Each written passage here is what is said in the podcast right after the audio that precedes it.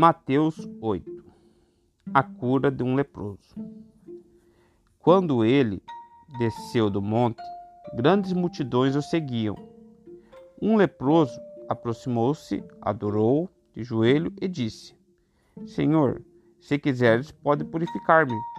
Jesus estendeu a mão, tocou nele e disse: Quero, seja purificado.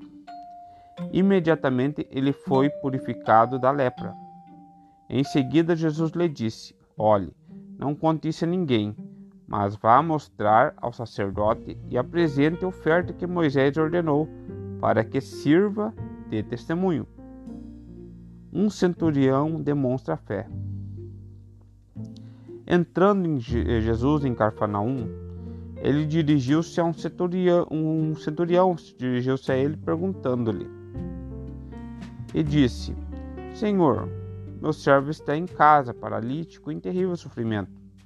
Jesus lhe disse: Eu irei curá-lo. Respondeu o centurião dessa maneira: Senhor, não mereço receber-te debaixo do meu teto, mas diz apenas uma palavra, e o meu servo será curado. Pois eu também sou homem sujeito à autoridade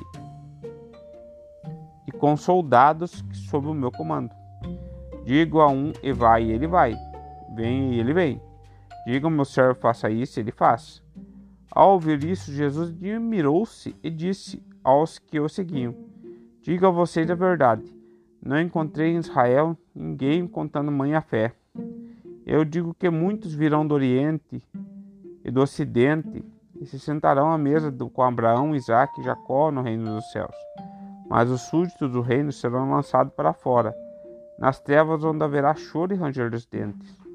Então Jesus disse ao centurião: Vá, como você creu, assim acontecerá.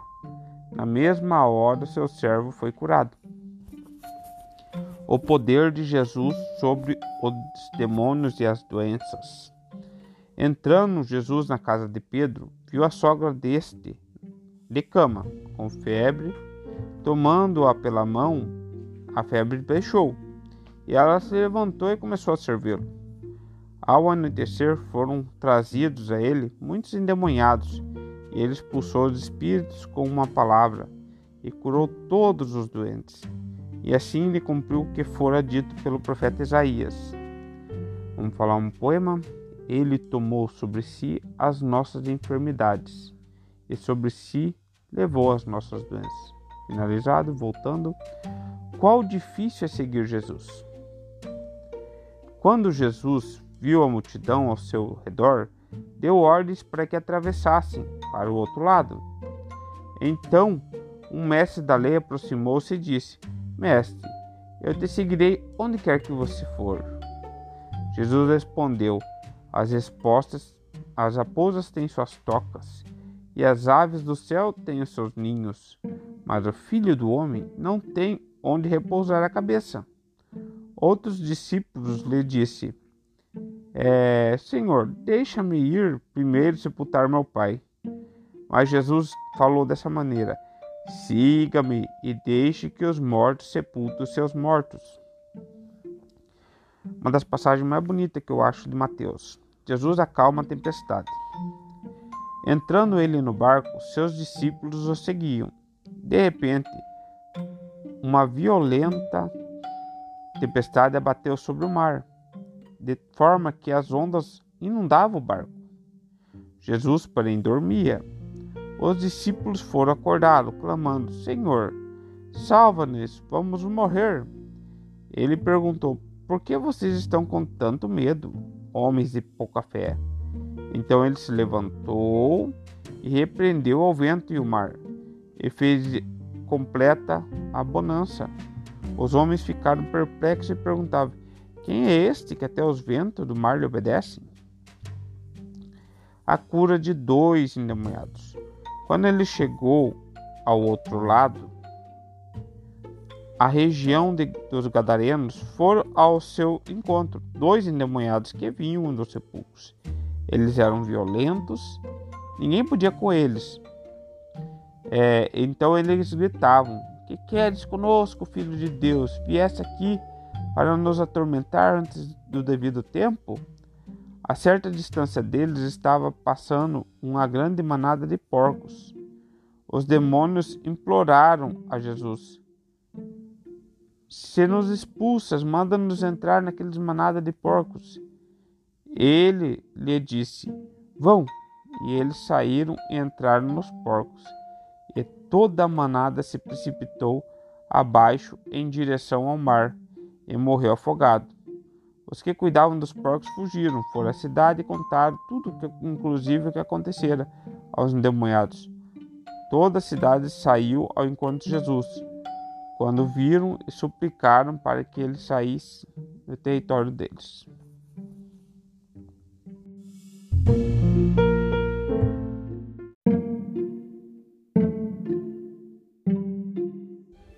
Mateus 9 Jesus cura um paralítico. Entrando Jesus num barco, atravessou o mar e foi para sua cidade.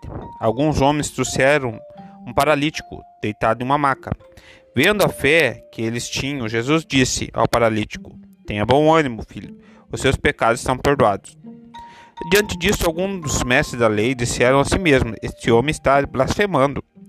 Conhecendo Jesus os pensamentos deles, disse: por que vocês pensam maldosamente em seu coração? Que é mais fácil dizer seus pecados estão perdoados ou levanta e anda? Mas para que vocês saibam que o Filho do Homem tem na terra autoridade para perdoar pecados. Disse ao paralítico: Levanta e pegue sua maca e vá para casa.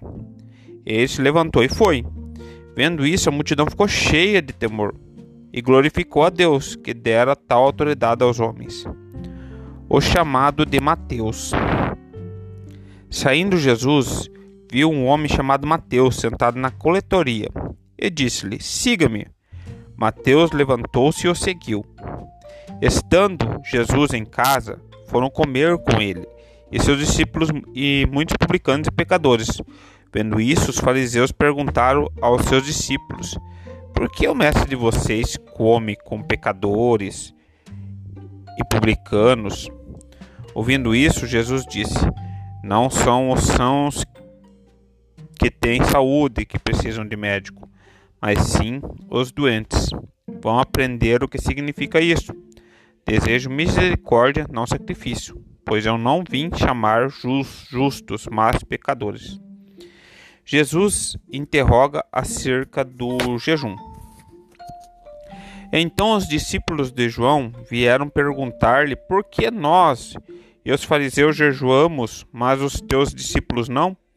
Jesus respondeu: Como podem os convidados do noivo ficar de luto enquanto o noivo está com eles? Virão dias quando o noivo lhes será tirado, então jejuarão.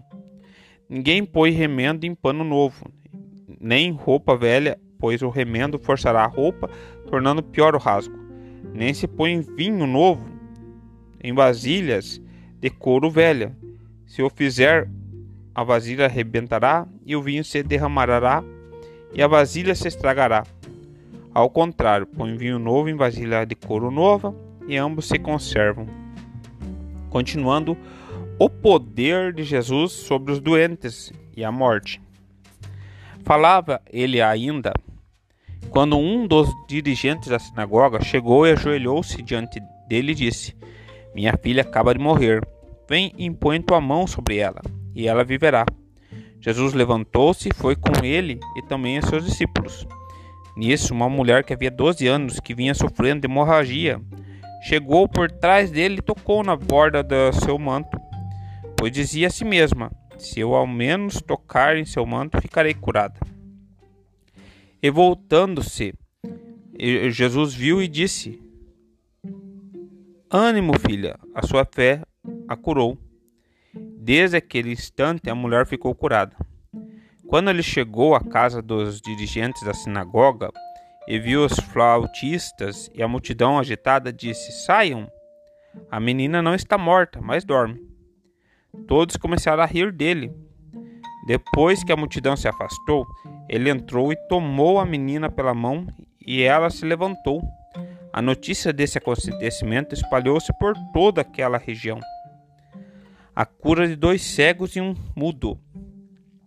Saindo Jesus, dois cegos o seguiram, clamando: Filho de Davi, tem misericórdia de nós. Entrando ele em casa, e os cegos se aproximaram, e eles lhe perguntou: Vocês creem que eu sou capaz de fazer isso? Eles responderam: Sim, Senhor. E ele, tocando nos olhos deles, disse: Que seja feito segundo a fé que vocês têm. E a visão deles foi restaurada. Então Jesus advertiu severamente: Cuide-se, para não ninguém saiba disso. Eles, porém, saíram e espalharam a notícia por toda aquela região. Enquanto eles se retiravam, foi levado a Jesus um homem endemoniado que não podia falar.